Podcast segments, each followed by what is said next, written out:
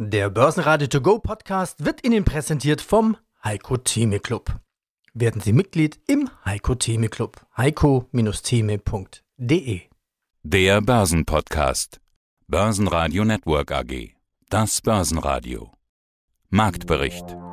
Im Studio Sebastian Leben und Peter Heinrich. Außerdem hören Sie Chartanalyst Thomas Hartmann zu den Zahlen von Enphone CEO Hans Schimanski, zu den Zahlen von Frankotyp Postalia CEO und CFO Rüdiger Andreas Günther, zu den Zahlen von Click Digital CEO Ben Boss und zur Dividende der österreichischen Post IR-Chef Harald Hagenauer. Alle Interviews in ausführlicher Version hören Sie auf börsenradio.de oder in der Börsenradio-App.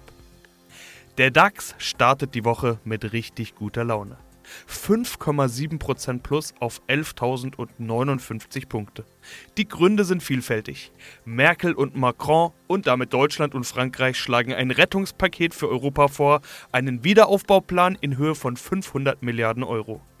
Das ist zwar noch nichts auf europäischer Ebene, aber eine deutsch-französische Initiative gibt den Weg vor. Auch Fed-Chef Jerome Powell hat am Wochenende seine Bereitschaft für noch mehr Maßnahmen erklärt. Außerdem wurden mit dem Montag wieder weitere Lockdown-Lockerungen in ganz Europa wirksam. Die Börse hofft, dass sich das auch in der Wirtschaft schnell bemerkbar macht. Zusätzlich kamen am Nachmittag Gerüchte auf, dass der US-Pharmakonzern Moderna gute Fortschritte bei einem Corona-Impfstoff macht. Von allen Ecken und Enden schallt zu Wochenbeginn Optimismus. Auch die Wall Street startet mit deutlichem Plus.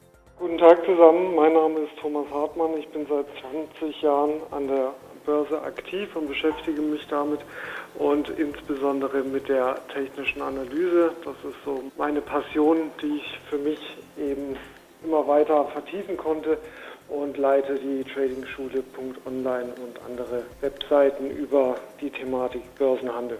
Sie sind also Spezialist für Chartanalyse. Wir schauen auf die Charts. Schauen wir zu Beginn natürlich den DAX-Chart an. Ich habe schon in der letzten Woche davon gesprochen, dass der DAX irgendwie nicht mehr rauskommt aus seiner Spanne zwischen 10.000 und 11.000. Das konnten wir ja Ende der Woche auch wieder beobachten, als es im Prinzip runterging und er am Freitag dann wieder weggedreht hat, kurz vor der 10. Am Freitag ganz gut gestiegen und jetzt am Montag, Vormittag, wo wir gerade sprechen, über zweieinhalb Prozent plus, fast drei Prozent waren es gerade eben schon wieder. Also wir gehen wieder in großen Schritten Richtung 11. Herr Hartmann, können wir eigentlich davon ausgehen, dass er irgendwo in der Nähe der 11 dann wieder drehen wird?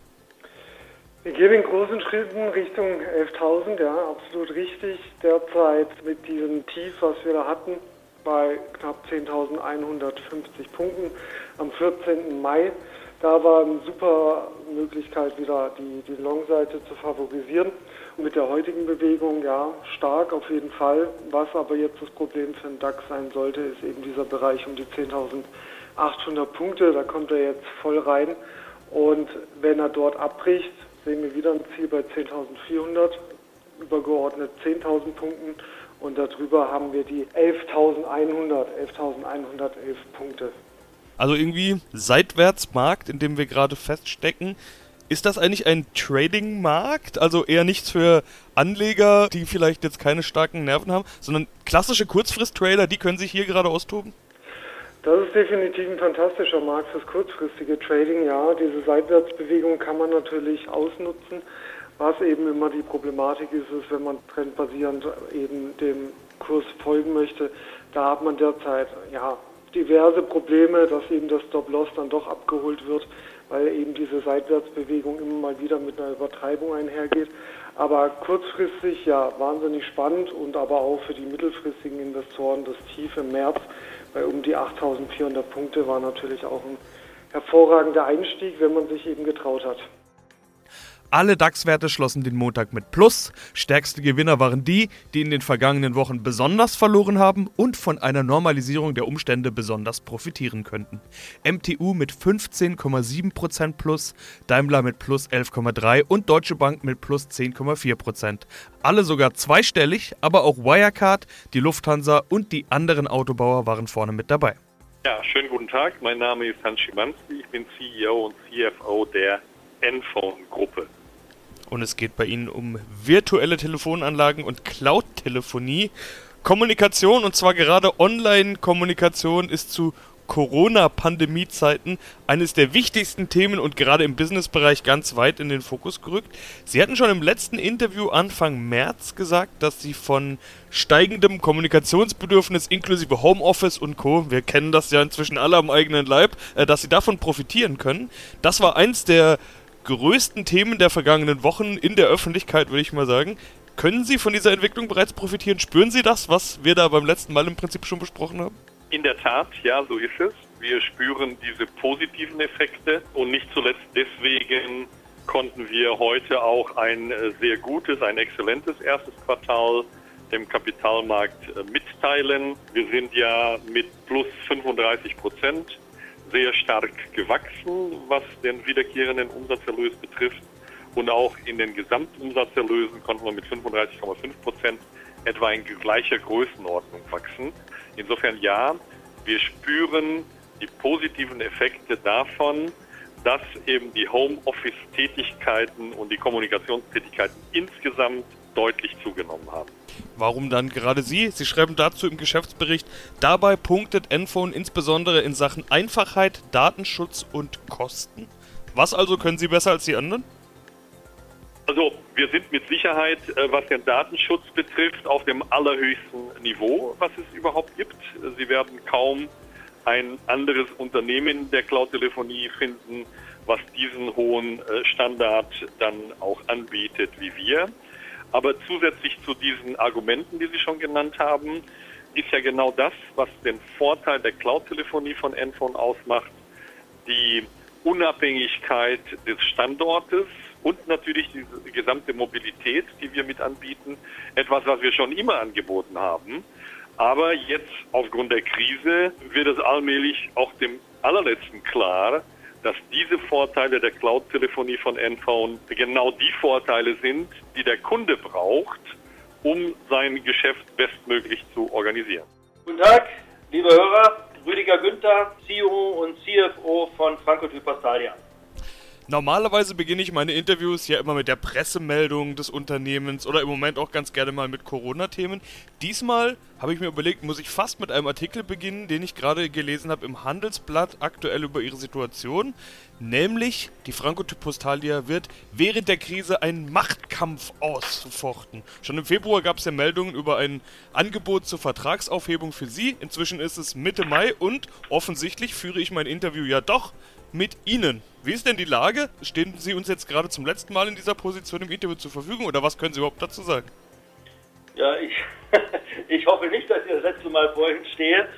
Wir machen alle hier als Vorstand und als FP-Team einen sehr guten Job. Ich glaube, das ist das, was Ihre Hörer interessiert, was unsere Aktionäre interessiert, was unsere Mitarbeiter interessiert. Und die jüngsten Zahlen belegen das. Und insofern gibt es keinen Grund aus meiner Sicht, warum ich das letzte Interview mit Ihnen führen sollte. Das wäre sehr, sehr schade. Wir haben noch viel vor bei FP. Natürlich sind wir auch, vielleicht kommen wir später noch drauf, durch Corona betroffen und äh, beeinflusst. Aber ich glaube, alle unsere Partner sind sich bewusst, äh, dass FP auch für die Krise gut gerüstet ist, ein gutes Geschäftsmodell hat und wir auch im Moment die richtigen Maßnahmen ergreifen.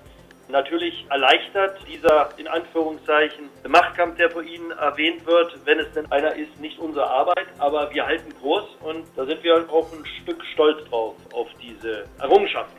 Als Grund in diesem erwähnten Artikel bzw. der erwähnten Pressemeldung wird genannt Differenzen in Bezug auf die Umsetzung der Konzernstrategie. Habe mich gefragt, welche Strategie ist damit gemeint? Etwa die Strategie ACT, über die wir ja schon ganz oft gesprochen haben, weil die ist ja ausgesprochen erfolgreich, worüber wir ja gleich sprechen wollen. Ja.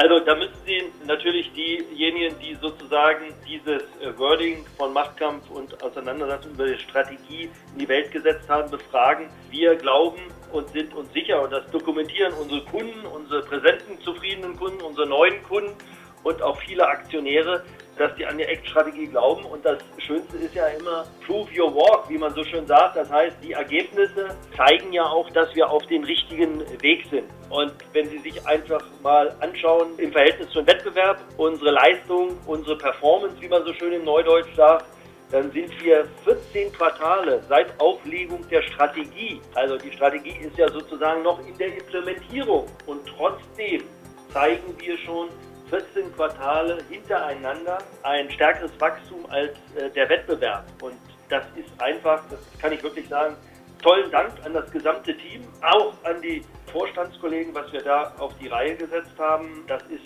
toll. Natürlich gibt es auch Dinge und äh, Geduld ist nicht unbedingt eine meiner stärksten Eigenschaften, mit denen ich unzufrieden bin, die nicht so gut gelaufen sind. Aber alles in allem bestätigen wir ja auch durch unsere heutigen Zahlen die Ex-Strategie Alive lebendiger, als sie es denn je war. Und darauf einen sogenannten Machtkampf herbeizurufen, wie immer das zu verstehen ist, können wir nicht erkennen. Und wir machen unseren Weg weiter und hoffentlich auch erfolgreich weiter, wie in den letzten Quartalen. Mein Name ist Ben Boss bin Vorstandmitglied der ClickDigital AG. Ihre Q1-Zahlen, da gibt es Verdoppelungen. Das EBITDA erhöhte sich im ersten Quartal 2020 um 108 Prozent auf 2,2 Millionen Euro.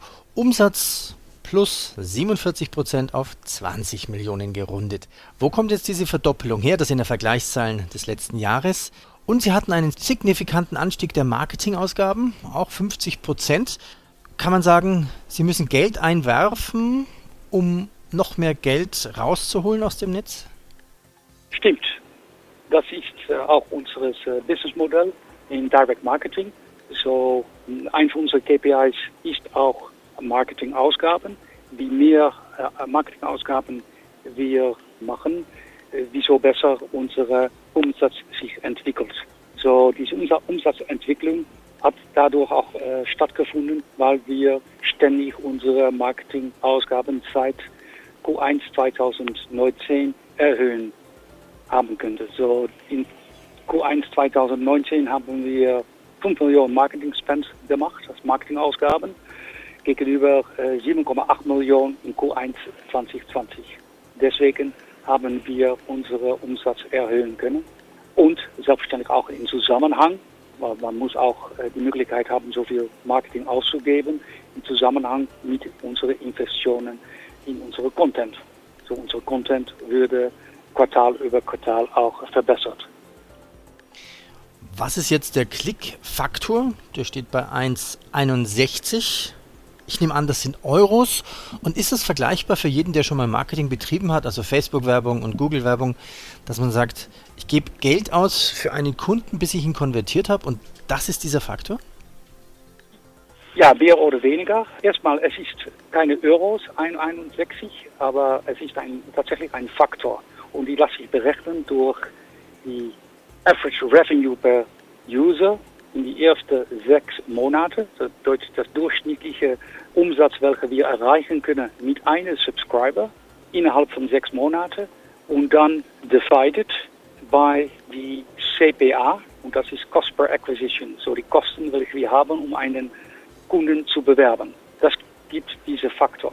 Das bedeutet auch, anders gesagt, mit einem Euro Marketing können wir, haben wir erreicht, 1,61 Euro innerhalb von sechs Monaten Umsatz zu realisieren. Mein Name ist Harald Hagenauer, Head of Investor Relations der Österreichischen Post.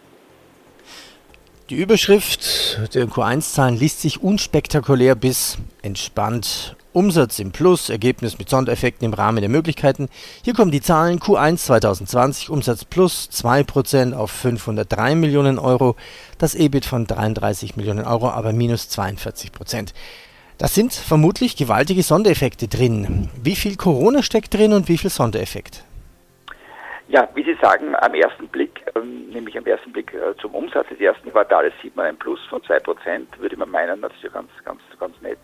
Ist es auch, wir sind äh, eigentlich im, Rahmen dessen, was hier ab dem Mai dann abgegangen ist mit dem Umsatz sehr zufrieden. Äh, ergebnisseitig muss man bei der Post sagen, da war ein Effekt ganz klar drinnen und auch geplant, der mit dem neuen Aufbau der Bank zu tun hatte. Also die Post hatte im Vorjahr noch einen Bankpartner, Babak BSK. Diese Kooperation ist ja beendet worden durch den Bankpartner und die Post befindet sich seit 1. April im Aufbau einer eigenen Bank. Ja, und dadurch kommt es eben zum Effekt, dass rein aus dem Abgang und dem Neuaufbau einer eigenen Bank ein minus 16 Millionen EBIT-Effekt im ersten Quartal aufgetreten ist, sozusagen jetzt nicht aus dem operativen Geschehen heraus und weil ich nicht auch nicht Corona-Covid-bedingt. Ich, ich wollte gerade fragen, warum eigentlich? Weil Sie nicht starten konnten wegen Corona?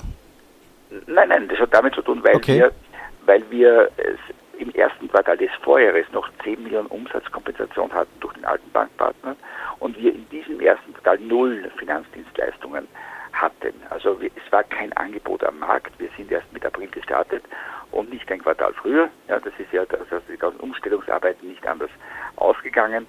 Klar, das ist nachzuvollziehen. Sie starten bei Null und haben erstmal die Anlaufkosten. Bank 99, die neue Bank der Post. Sie hätten sich vermutlich auch trotzdem ein besseres Umfeld zum Start gewünscht als Kontaktverbot und Mastenpflicht. Wie funktioniert die Bank 99? Wo gibt's die? Was kann sie? Wer macht die Bank für Sie, also die technische Abwicklung? Die Bank 99 ist ein neues Startup, ein 80 Prozent, 20 Prozent Joint Venture, zu 80 Prozent gehört das Unternehmen der Post, zu 20 Prozent einem Versicherungskonzern, Grazer Wechselseitige. Diese beiden Partner sind, haben sich hier gefunden, um ein neues Vehikel, eine neue Bank aufzustellen. Alle technischen Voraussetzungen sind geschafft. Backoffice-Lösungen erfolgen bereits. Das Kernsystem einer Bank ebenfalls implementiert und auch alle Online-Aktivitäten sind möglich. Also für diese 20.000 Kunden, die wir derzeit haben, ist ein normaler Zahlungsverkehr sofort. Die Zusatzprodukte, die halt übliche Banken, Banken üblicherweise anbieten, erfolgen dann in den nächsten Quartalen.